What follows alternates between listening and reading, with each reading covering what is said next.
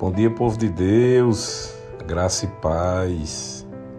Mais uma semana começando, graças a Deus, mais uma segunda-feira. E eu tenho certeza que se buscarmos dentro de nós, nós temos motivos para agradecer a Deus por mais uma semana, pela que passou, por essa que está começando, pois Deus estava na outra e também está nessa. Salmos 42:5 diz assim: por que estás assim, tão abatido, ó minha alma? Por que é que você se angustia dentro de mim? Deposita toda a tua esperança em Deus, pois ainda o louvarei por seu livramento. Ele é meu Salvador. O salmista diz: Por que é que você está tão triste, meus sentimentos? A alma é onde estão os nossos sentimentos.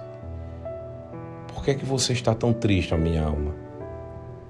Eu sei que tem dias que nós acordamos triste, que acordamos preocupados, não sabemos o que vai acontecer. Eu sei que tem dias que nós temos medo do que está para vir. Eu sei que tem dias que é o contrário, que nós acordamos felizes. Mas em todos esses dias, o Senhor está nele. E eu queria que nós entendêssemos aqui o que Davi diz. Davi diz: Por que é que você está assim, minha alma? Só que ele diz assim: Deposita toda a tua esperança em Deus, pois ainda o louvarei por seu livramento. Ele é o meu Salvador. No versículo 11 diz assim: Por que está assim tão triste, ó minha alma? Porque você se martiriza.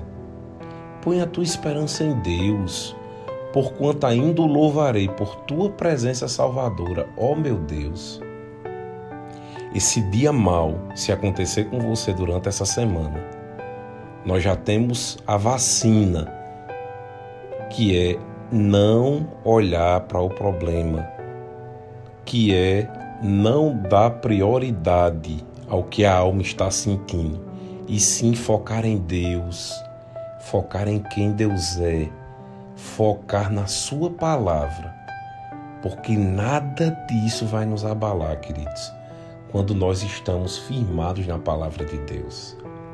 Efésios 6,13 diz assim: Por esse motivo, viste toda a armadura de Deus, a fim de que possais resistir firmemente no dia mau, e havendo batalhado até o final, permanecereis inabaláveis sem retroceder.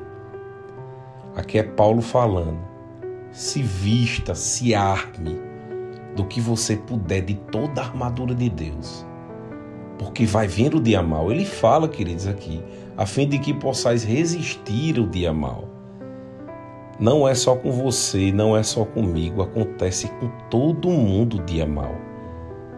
E é por isso que no dia bom nós precisamos estar cheios da palavra, nos encher da palavra, para que quando o dia mal venha, ele não faça nada de ruim conosco.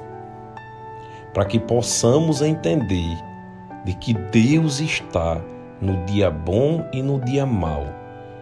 E que nós não devemos deixar os nossos sentimentos, as nossas emoções de medo, de angústia, de tristeza, nada disso deve nos abalar, queridos.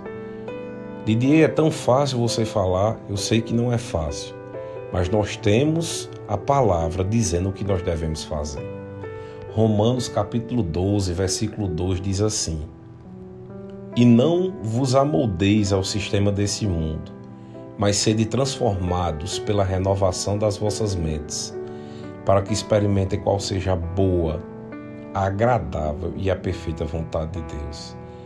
O mundo, queridos, quer que nós estejamos tristes, preocupados, aflitos ou passando uma coisa que não é verdade nas redes sociais.